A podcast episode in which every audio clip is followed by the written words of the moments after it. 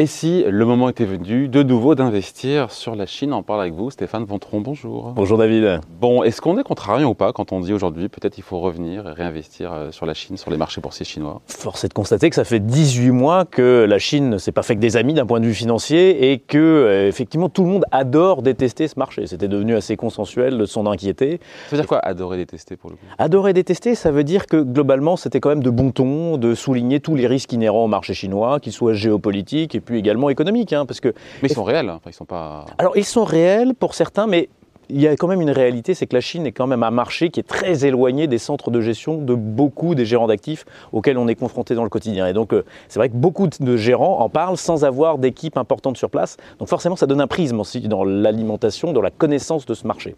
Donc, la perception est très différente puisque bah, il y a un biais cognitif bien connu sur les marchés financiers qui est qu'on a le sentiment de mieux connaître ce qui est un peu moins loin. Et forcément, la Chine est assez éloignée.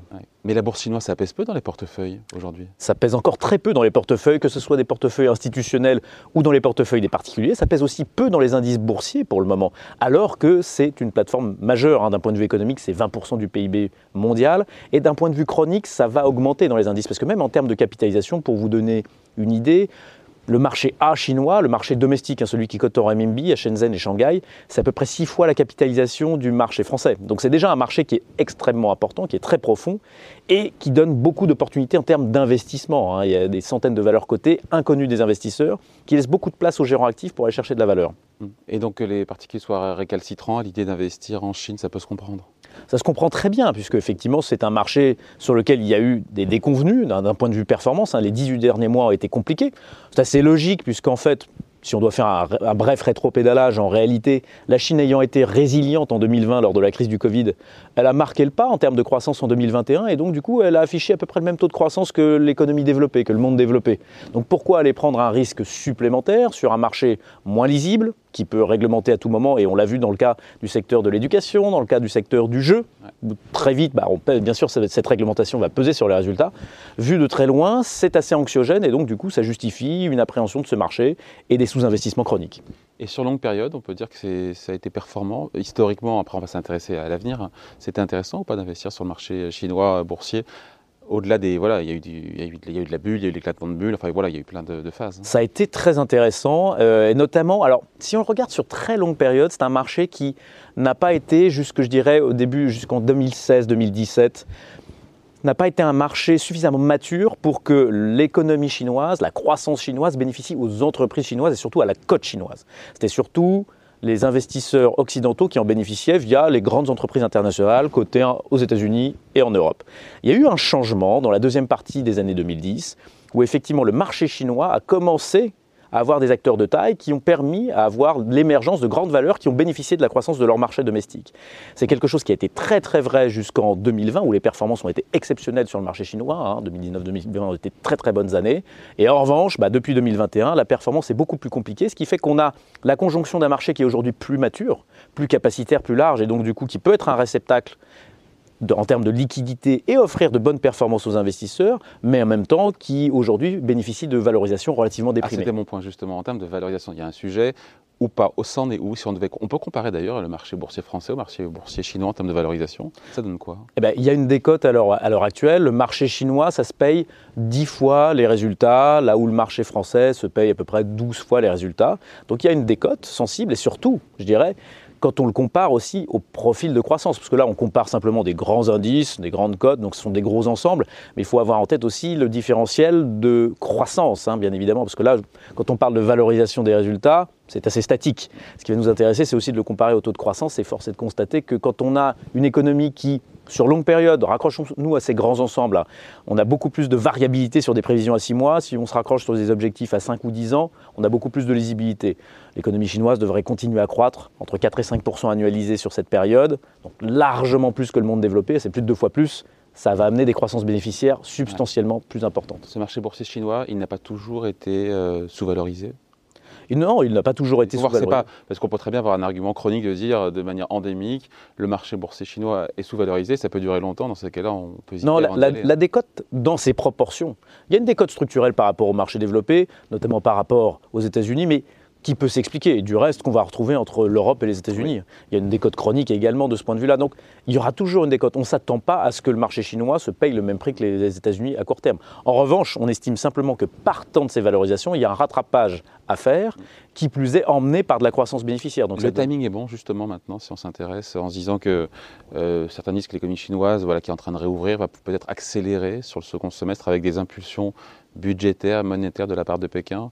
Il y a un congrès euh, du Parti communiste chinois. Absolument, et c'était une échéance très importante hein, pour Xi Jinping. À l'automne. Voilà, pour qui doit rempiler pour un troisième mandat. Et la copie doit être présentable.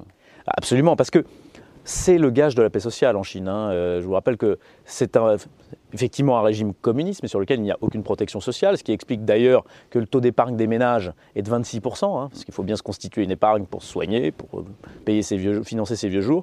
Et donc du coup, je dirais que l'enjeu économique est un enjeu de paix sociale et de stabilité du régime.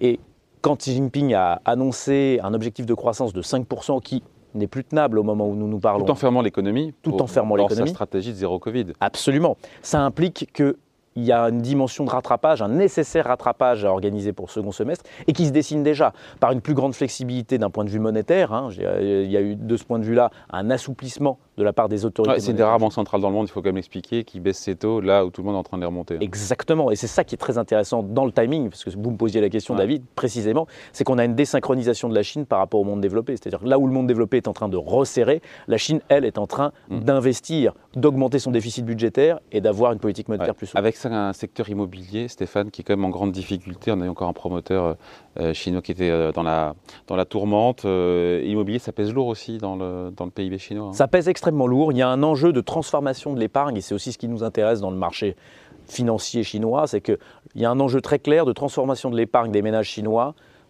vers de, de l'immobilier vers les marchés financiers. C'est un objectif stratégique qui est très clair. En revanche, il est aussi évident que l'immobilier pèse tellement lourd dans l'économie chinoise que pour relancer l'activité au second semestre, ça sera nécessaire de remettre de l'huile dans les rouages et de soutenir ce secteur. Pour le bâtiment, la construction. Absolument, toute la chaîne de valeur. Tout en voulant en même temps dégonfler la bulle immobilière, c'est ce que souhaitait aussi le gouvernement. Donc c'est compliqué. Hein, euh, absolument, et on voit bien qu'il y, a un pilotage tactique. Sur, sur, les prochains mois qui va s'opérer, qui est quelque part un peu en contradiction avec l'objectif stratégique, mais qui a quand même été largement rempli par justement bah, les effets que l'on voit euh, avec des, promoteurs en difficulté. C'est la conséquence directe du fait que les autorités chinoises ont. C'est piloté. Hein. Absolument. L'économie chinoise est administrée. Après, il y a un argument euh, contre qui est quand même assez fort, c'est euh, l'argument, le risque politique, géopolitique qui est énorme. On a cette peur de, de l'invasion de Taïwan et pas seulement. voilà, donc ça, c'est un frein un obstacle majeur, ça, quand même, non? Oui, absolument. Bah, le, fait que la mer de Chine soit la plus forte densité euh, militaire du monde, mm. Et donc du coup sujette à, la moindre étincelle, est évidemment un facteur d'attention pour nous tous. Bah, après, c'est pas forcément encadrable, c'est pas prévisible, donc on doit simplement essayer de, de, lire les indicateurs qui pourraient nous faire penser qu'il y a un déclenchement qui peut se faire. En dehors de ça, je dirais que d'un point de vue stratégique, si les autorités chinoises n'ont pas profité de la fenêtre du début de l'intervention russe en Ukraine, on peut se dire que quand même, plus les mois passent, plus la probabilité que l'intervention se fasse, il y avait quand même une opportunité pour avoir deux théâtres d'opération et faire en sorte d'agir au début de cette crise. On voit bien que maintenant que l'élément, malheureusement la guerre en Ukraine est relativement stabilisée, bah, le timing est un peu moins bon. Donc s'ils avaient voulu bénéficier quelque part de l'aspiration de cette problématique, ils ne l'ont pas fait. Donc ça, ça dégage un petit peu de pression à court terme. Bon, donc il y, a des arguments pour en tout cas, des arguments contre. Il y a, et il y a peut-être un timing peut-être qui est favorable. On voit des flux d'ailleurs, des flux, on finit là-dessus, Stéphane, des flux d'investissement sur, sur la Chine même léger. Des... Euh, Timide, timide, mais ils reviennent. Alors il y a eu des flux d'investissement sur la dette chinoise, qui a d'ailleurs été une bonne performance, parce qu'on a souvent en tête le marché action hein, chinois à juste titre, ayant en tête que pour un investisseur euro, l'an dernier, investir sur de la dette publique chinoise, c'est 16% de performance. Hein. Donc ça a été déjà une très bonne performance. Il y a eu des flux sur cette classe d'actifs. Lié au taux de change aussi? Bien sûr. C'est deux tiers de change, ah un tiers de rendement.